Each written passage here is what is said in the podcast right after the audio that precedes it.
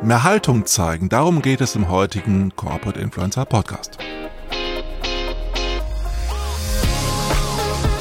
Der Corporate Influencer Podcast mit Klaus Eck, Alex Wunschel und Winfried Ebner. Lieber Klaus, ich grüße dich. Hallo Alex, schön, dass wir wieder reden. Das werden sich äh, unsere Zuhörerinnen und Zuhörer auch denken. Wir haben eine, einen Monat Pause hinter uns und äh, platzen auch in euer verdientes, äh, in die verdiente Pfingstwoche.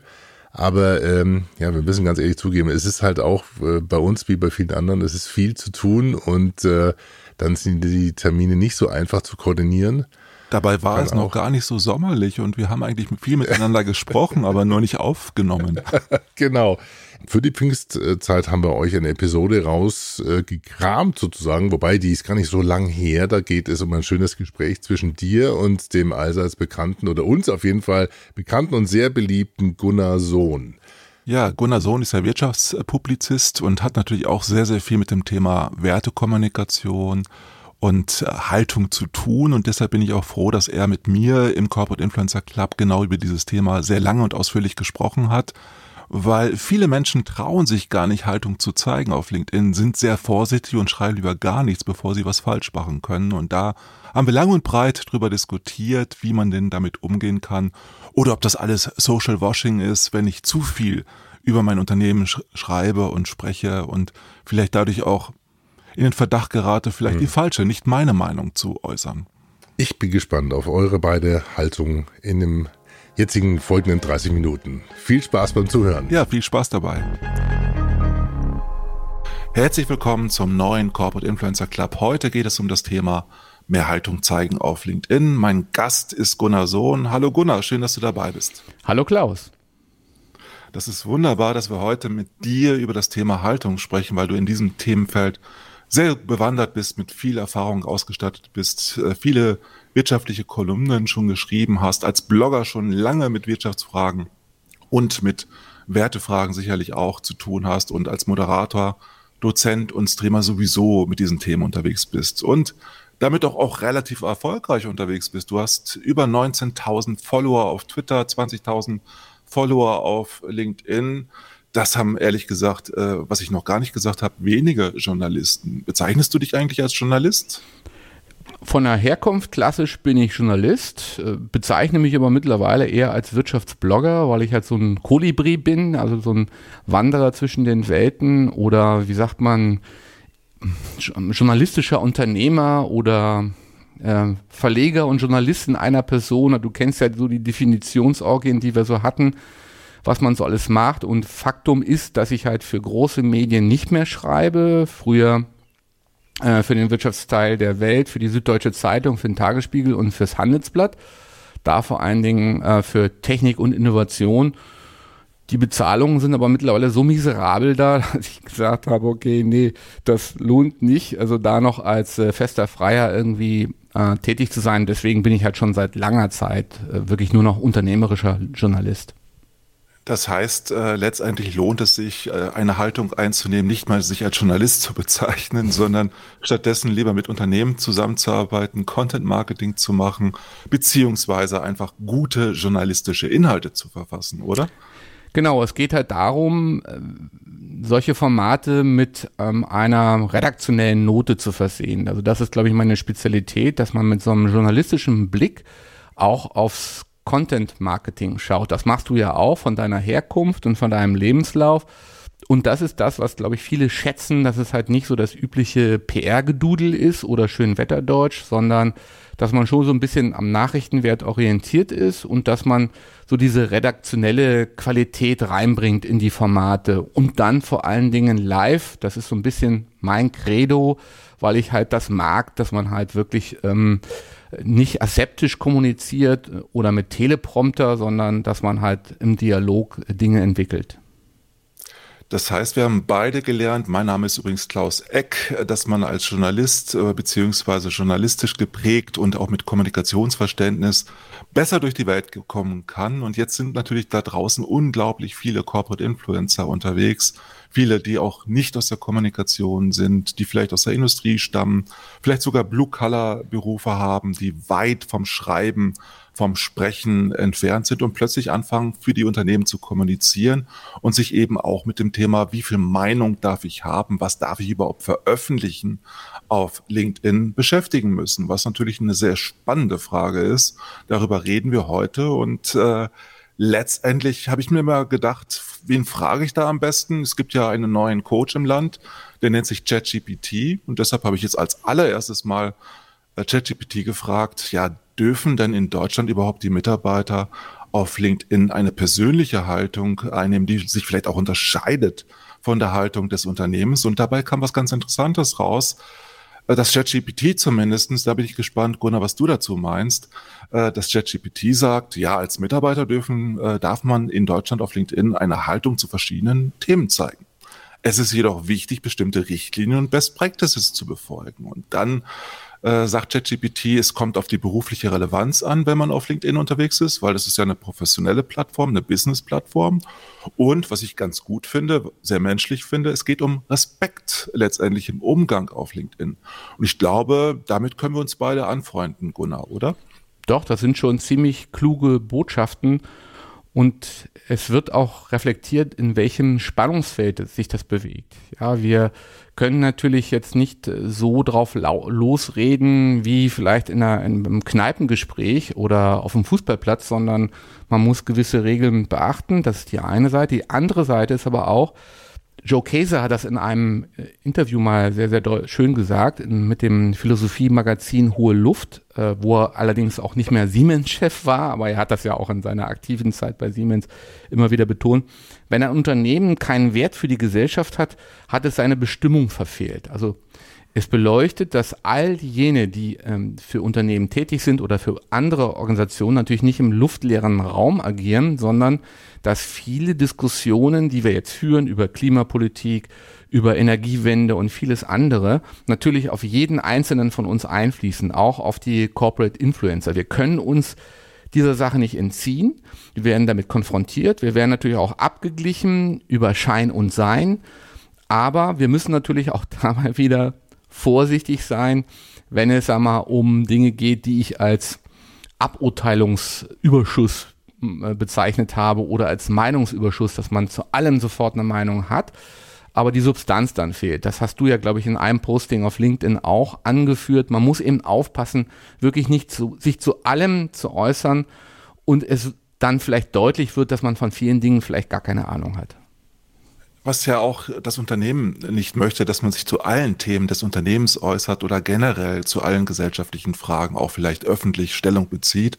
Deshalb ist es auch gar nicht so verkehrt aus meiner Perspektive, dass es eben Unternehmensrichtlinien oder noch besser gesagt äh, Corporate Influencer Guidelines oftmals gibt, in denen einfach drinsteht, wo die Freiheiten vom Seiten des Unternehmens ganz klar gesehen werden und wo auch ein bisschen vorsichtig darauf hingewiesen wird, wo man vielleicht äh, eben nicht überall zu etwas erzählen soll, weil es eben auch noch die Unternehmenskommunikation gibt und verantwortliche Personen im Unternehmen. Und was ich immer spannend finde, ist, dass die Schere im Kopf, die ja bei vielen sehr groß ist, dass die eigentlich durch diese Richtlinien oder äh, Social Media Guidelines auch, wenn sie gut aufgesetzt sind, ein bisschen beseitigt wird. Also man denkt dann ein bisschen freier, weil man weiß, man darf das ja. Und viele Corporate Influencer sind wirklich überrascht, wie frei sie sogar von Seiten des Unternehmens erwünscht kommunizieren dürfen. Also sie müssen nicht werblich agieren, sondern sie können ganz genau auch nach draußen kommunizieren, das, was sie wollen. Weil es gibt ja, glaube ich, so etwas, das nennt sich Meinungsfreiheit, oder Gunnar? Es gibt Meinungsfreiheit. Ob diese Meinungsfreiheit auch im Unternehmen Gültigkeit besitzt, ist noch so eine äh, Diskussionsfrage. Mit äh, Thomas Sattelberger habe ich da ja auch Interviews zugeführt, der äh, bewusst auch eine Grundgesetzänderung sogar gefordert hat, wo dann halt drinstehen soll, Meinungsfreiheit muss auch für äh, Mitarbeiterinnen und Mitarbeiter im Unternehmen äh, gelten, weil da natürlich bestimmte Beschränkungen dann schon eine Rolle spielen.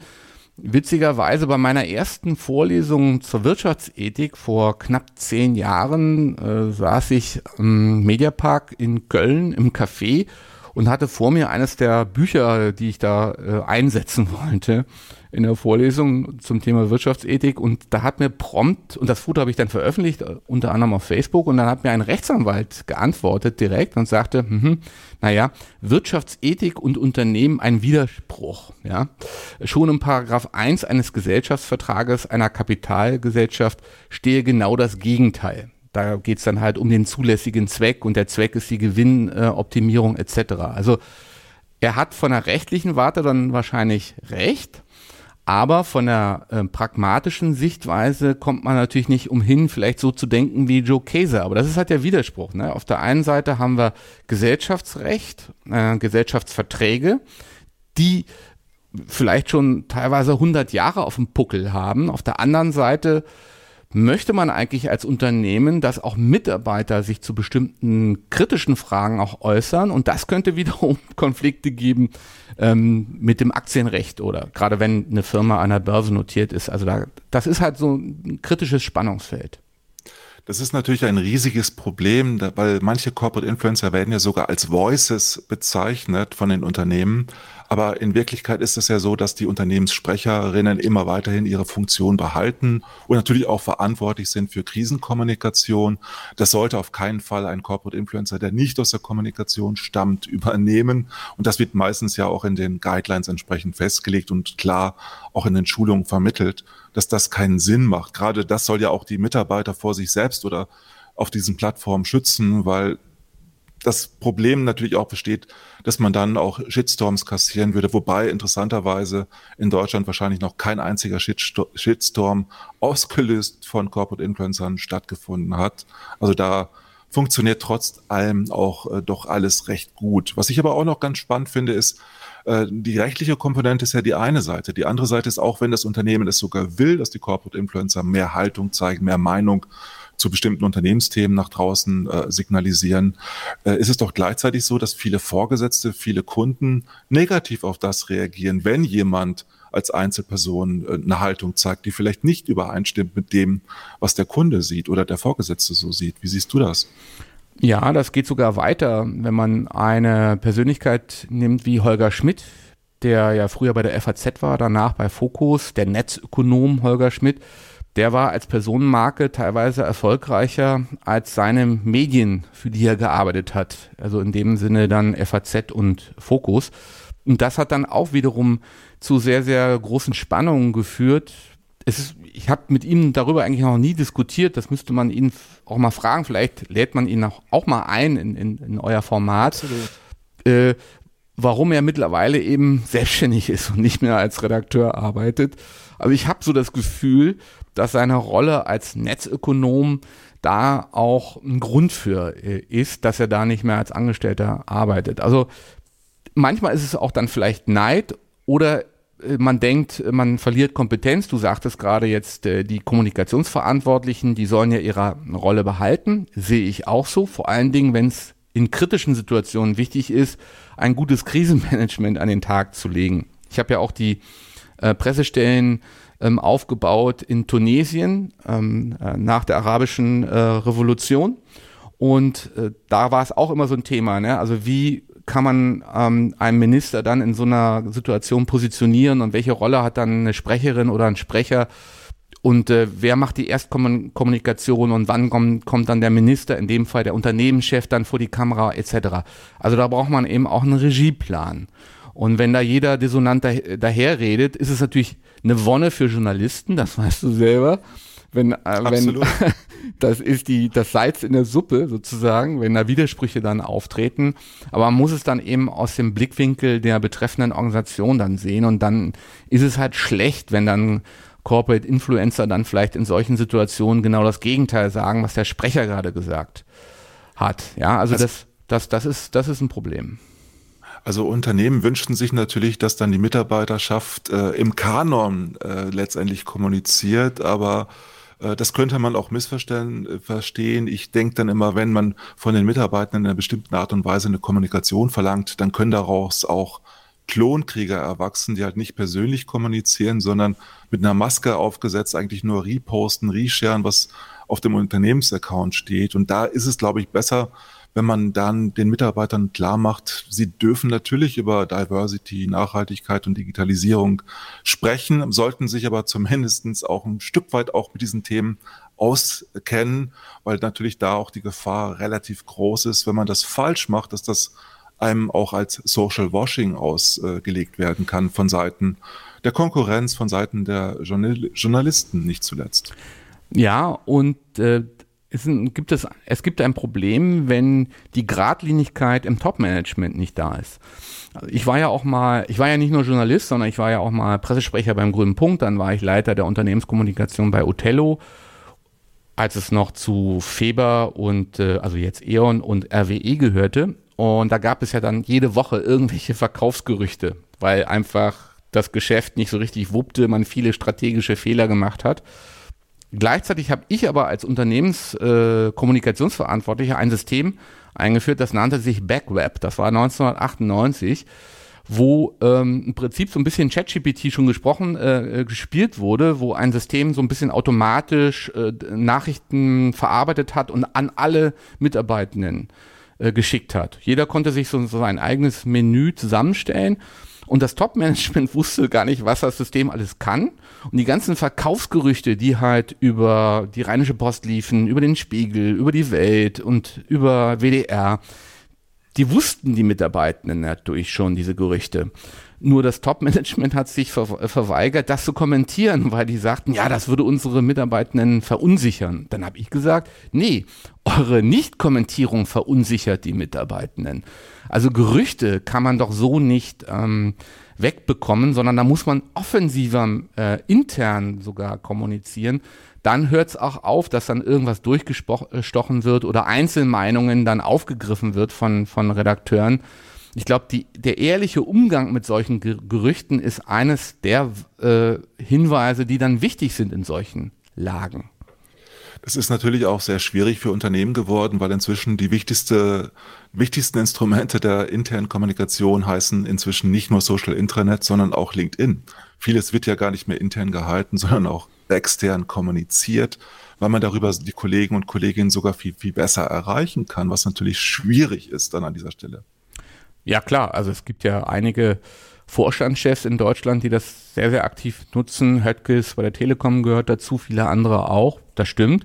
Das muss man sich dann halt gut überlegen. Ich weiß nur nicht, ob es dann auch so funktioniert, wenn eine Schieflage da ist. Also wenn man plant, äh, Mitarbeiter zu entlassen oder wenn es um eine Fusion geht und eine starke Verunsicherung am Markt herrscht über die Zukunft eines Unternehmens, ob dann diese Geschichte noch so gut funktioniert oder ob man da nicht ähm, die Schotten dicht macht. Also das, das weiß ich nicht.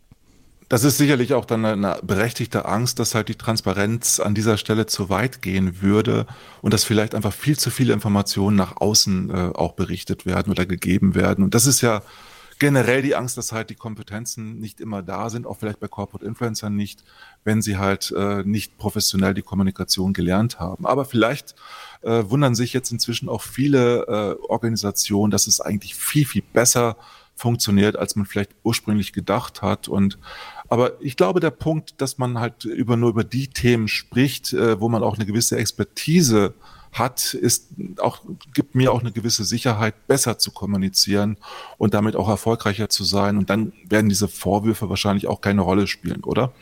Absolut, das ist mein erster Tipp überhaupt für mich selber. Also ich möchte anderen äh, nichts empfehlen, aber ich selber habe das auch gelernt. Also ich war immer so ein bisschen äh, temperamentvoll äh, in einer schnellen Reaktion auf bestimmte politische Debatten und ich habe mir angewöhnt, einen Schritt zurückzugehen und dann nochmal zu testen, naja, wie viel Ahnung hast du über das Thema wirklich, ja, in einer, und wie empirisch relevant ist es? Also ein bisschen absichern, ein bisschen recherchieren, ein bisschen Fakten sammeln, ein bisschen zurücktreten und nicht sofort reflexhaft äh, eine Aburteilung äh, zu machen. Also Meinung äh, reicht ja heute gar nicht mehr. Es muss immer direkt noch schärfer abgeurteilt werden.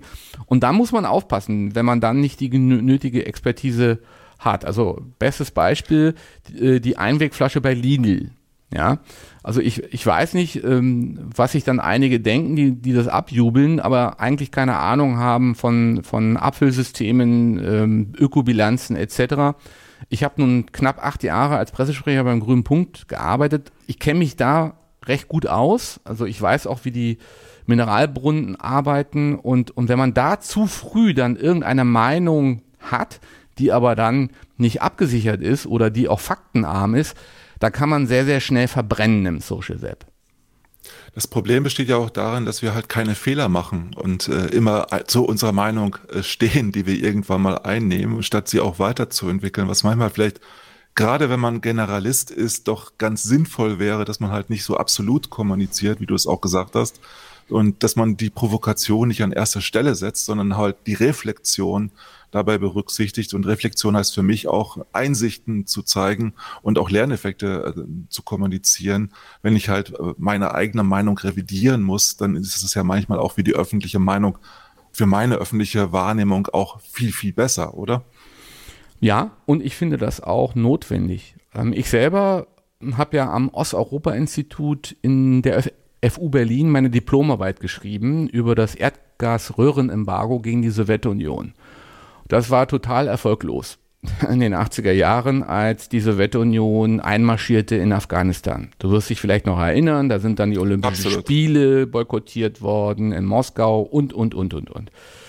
Und ich habe mir dann die Daten dann angeschaut, äh, wer war betroffen. Das waren vor allen Dingen die schwerindustriellen Unternehmen in Deutschland, ähm, Thyssen, Krüpp und äh, Mannesmann und äh, Krupp und Co. Und äh, die Gewinner dieser Geschichte waren die USA, denn die haben weiter flott Getreide exportiert in die Sowjetunion. Und aus der Sichtweise habe ich dann mich erst skeptisch geäußert über die Sanktionsdrohungen gegen Putin und äh, ja, äh, die Forderungen Nord Stream 2 dann no, doch nicht zu machen etc. Und ich habe immer gesagt, ja, Vorsicht, also ähm, Wandel durch Handel und Willy Brandt hatte ja doch ziemlich recht äh, und, und mit Osteuropa. Aber dann habe ich, kam ja diese berühmte Putin-Rede am 24. Februar des vergangenen Jahres und dann habe ich dann auch gesagt, ja, okay, ich gebe es zu, äh, ich lag da völlig falsch. Also ich habe Putin völlig falsch eingeschätzt. Ich dachte, so ein bisschen KGB-Logik steckt in dem noch drin. Also äh, ein gewisser machtpolitischer Pragmatismus dass er auch diplomatisch noch zu erreichen ist und es hat sich jetzt herausgestellt, dass das Gegenteil der Fall ist. Und dann habe ich mich aber nicht als Schlaumeier äh, hingestellt und sagte, ja, ich lag schlichtweg falsch in allem. Walter Kohl, mhm. den habe ich kurz danach äh, interviewt auf der Zukunft Personal Süd in Stuttgart. Und der hat ein außenpolitisches Buch geschrieben mit dem Titel, mit einem ähm, Unterkapitel, Das System Putin ist unser Feind. Und das hat er 2018 geschrieben. Und dann dachte ich, und da habe ich gesagt, zu allem, was man über Walter Kohl jetzt sagt oder nicht sagt oder über seinen Vater, ist mir jetzt, jetzt wurscht, aber äh, Chapeau, Herr Kohl, äh, da waren Sie äh, in Ihrer Analyse besser, ja. Und äh, das finde ich doch auch ehrlich, als sich jetzt ex post hinzustellen und dann so zu tun, als hätte man immer alles gewusst vorher. Ja, habe ich nicht das war ja in dem Fall alles noch reflektiert. Wenn ich mir aber andere Debatten, auch politische Debatten auf LinkedIn anschaue, die sind ja oft unterirdisch und äh, ungetrübt von Wissen und sind eigentlich auch teilweise schon Richtung parteipolitisch. Und das ist ja auch eine Art von Meinung, auch gesellschaftliche Debatten, die natürlich sehr, sehr schwierig für Unternehmen sind, die in der Hinsicht zumindestens neutral meistens sind oder sein wollen als Organisation. Und darüber kann man natürlich auch äh, sprechen. Du hast es am Anfang angedeutet, äh, ob äh, ein Unternehmen nicht eine gesellschaftliche Plattform in gewisser Art und Weise ist, worüber man, natürlich alle Themen auch theoretisch der Gesellschaft verhandelt werden können. Ist aber sicherlich schwieriger als in einer Demokratie, was Unternehmen per se normalerweise eigentlich eher nicht sind. Aber wenn ich mir jetzt zum Beispiel anschaue, da hat Sabrina mich äh, darauf aufmerksam gemacht, äh, was Lu Luisa Dellert jetzt vor kürzlich äh, gepostet hat. Sie hat geschrieben auf LinkedIn, denkt im Sommer nicht nur an Urlaub, vergesst nicht, dass Insekten und Vögel eure Hilfe brauchen. Es hat 850 Interaktionen erzeugt und macht mit äh, mir und Sabrina auch etwas Komisches, weil wir fragen uns, okay, müssen wir jetzt solche Art von Meinung über Nachhaltigkeit ständig auf LinkedIn verkünden, um zu zeigen, dass wir bessere Menschen sind? Oder ist diese Art von Meinungsäußerung oder auch politischer Meinungsäußerung nicht ein bisschen zu viel für eine, also für eine Plattform wie LinkedIn? Bin ich nicht der Ansicht. Ich selber ähm, mache ja auch entsprechende Postings äh, über das Begrünungsprojekt bei mir hier am Haus, wo ich die Versiegelung äh, zurückdrehe seit so vier, fünf Jahren.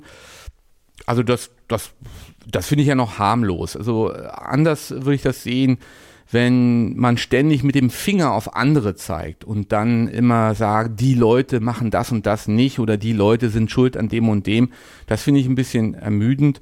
Wenn man selber Vorschläge macht und die dann auch lebt, finde ich das okay.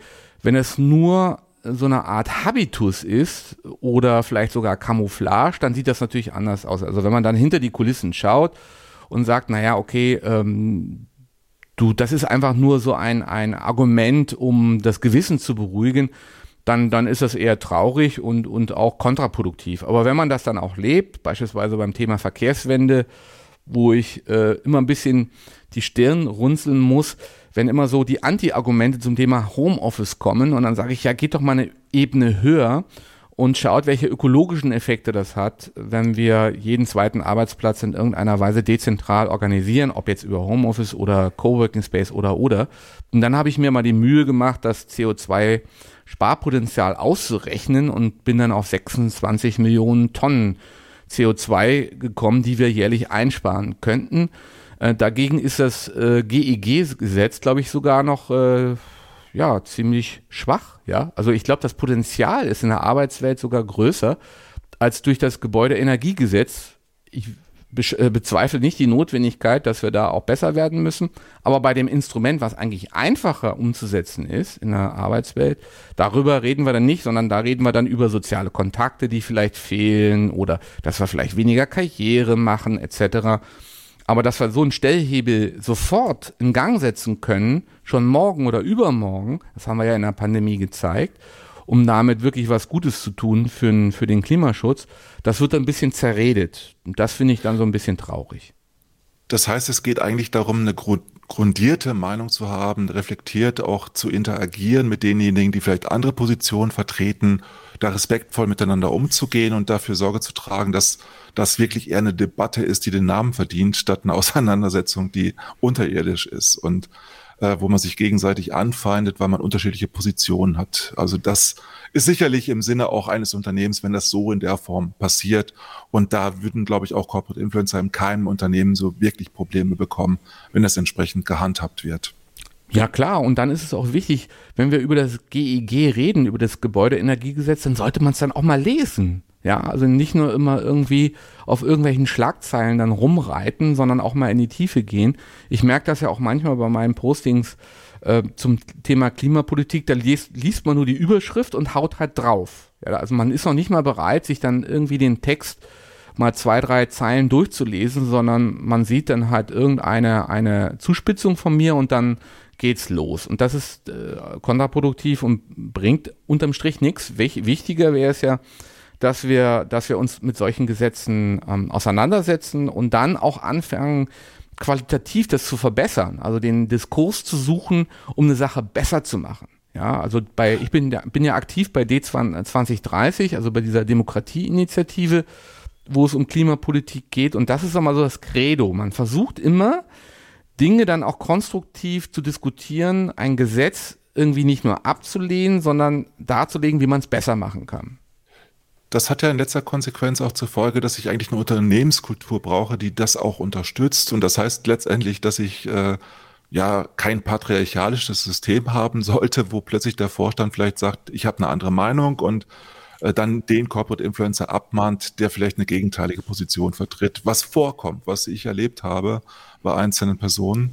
Äh, oft liegt es aber eher daran, dass es ein Missverständnis gibt, welche Rolle auch ein Corporate Influencer hat, weil ein Corporate Influencer darf natürlich für sich selbst sprechen und spricht ja nicht, wie wir es vorhin auch äh, gesprochen haben, fürs Unternehmen, sondern nur für seine Position. Und das sollte, glaube ich, auch ein Unternehmen aushalten können und da eben entsprechende Freiheiten auch ermöglichen bei einem Corporate Influencer Programm. Und ich glaube, dass das auch eine riesen Chance ist für Unternehmen, die Menschen halt zu befähigen, gesellschaftliche Positionen einzunehmen, die positiv für das Unternehmen und für die ganze Gesellschaft sein könnten, oder? Ja, und alles andere, was dann zu sehr in Richtung Image geht, das wird sowieso mh, mm, dann zerlegt, ja, in einem öffentlichen Diskurs oder ist sehr, sehr schnell durchschaubar oder du hast von Social Washing gesprochen oder Greenwashing. Es gibt ja eine Analyse von der Hochschule Fresenius, dass die meisten Nachhaltigkeitsberichte immer noch von einer Marketingabteilung geschrieben werden, ähm, was die Glaubwürdigkeit dieser Nachhaltigkeitsberichte jetzt nicht auflädt. Jetzt gibt es aber gesetzliche Änderungen, äh, wo dann in Unternehmen gezwungen werden, das dann auch wirklich von der Vorstandsebene machen zu lassen oder die juristische Komponente sogar eine Rolle spielt oder auch äh, die Finanzabteilung. Denn der Kapitalmarkt straft das ja auch ab. Wenn du keine klare Nachhaltigkeitsstrategie hast, dann bekommst du eine schlechtere Finanzierung, die Rückversicherungen ähm, agieren kritischer. Also man merkt, dass das Ganze immer mehr Gestalt annimmt und dass halt dieses Greenwashing oder Social Washing dann nicht mehr funktioniert. Und die Mitarbeiter sind, glaube ich, die ersten, die das merken. Also wo das auseinanderklafft. Ja, auf der einen Seite eine bestimmte Anspruchshaltung, die vom Unternehmen kommuniziert wird, und der Realität. Also da haben, glaube ich, Mitarbeitenden äh, sind, glaube ich, ein Gespür dafür, dass da was auseinanderklafft, äh, dass das Offiziöse dann doch eher aufgesetzt ist. Und dann wird es ein bisschen problematisch, weil, weil eine, dann eine Kommunikation zynisch werden kann. Absolut. Und wenn äh, Corporate Influencer und Mitarbeitende insgesamt natürlich Themen aufgreifen, die sich rund um diese Felder drehen, hat das natürlich eine höhere Glaubwürdigkeit, weil es einfach intern auch stärker gespielt wird. Man muss halt nur aufpassen, dass das eben nicht Richtung Social Washing abdreht oder Richtung Greenwashing und etwas verherrlicht und dadurch Missverständnisse entstehen, weil Dinge dann vielleicht verkündet werden von aufgrund von Nichtwissen, die halt vielleicht fürs Unternehmen nicht zutreffen. Aber das sind dann natürlich Themen, die wir sicherlich auch auf der ZP Europe zusammen diskutieren werden, lieber Gunnar. Wir sind beide auf der ZP Europe dabei. Äh, du bist da als Interviewer unterwegs, wirst da wieder ganz, ganz viele Interviews streamen und wir haben vor, da ja gemeinsam einen neuen Rekord auf der Zukunft Personal dann in Köln eben aufzusetzen. Wir wollen die meisten Interviews überhaupt geführen im Vergleich zu Nord und Süd. Und da würde ich mich sehr freuen. Und Heike Riebe und Martina Hoffmann sicherlich auch, wenn wir das im Corporate Influencer Club schaffen, viele Referentinnen dafür zu gewinnen, auch mit dir ein Interview zu führen und auch solche Themen natürlich anzusprechen. Ja, und das war ja auch besonders interessant, sowohl auf der Zukunft Personal Süd und auch Nord, wie politisch die Gespräche waren. Und man merkt, wie das HR-Management äh, sich immer mehr reingräbt in die, in die äh, harten Themen wie äh, Nachhaltigkeit, Klimaschutz, dann natürlich äh, der Welthandel, Logistikketten, Handelskrieg mit China. All das äh, wirkt auch auf das Personalmanagement ein und das hat man in jedem Gespräch gemerkt und das wird man auch auf der Zukunft Personal Europe dann in Köln merken. Und äh, wir werden da mit dem Studio wieder präsent sein und du sagtest der Rekord. Der Rekord liegt jetzt bei 29 Live-Interviews. Mm, die, den haben wir jetzt äh, erzielt ähm, im Süden also in ich, Stuttgart.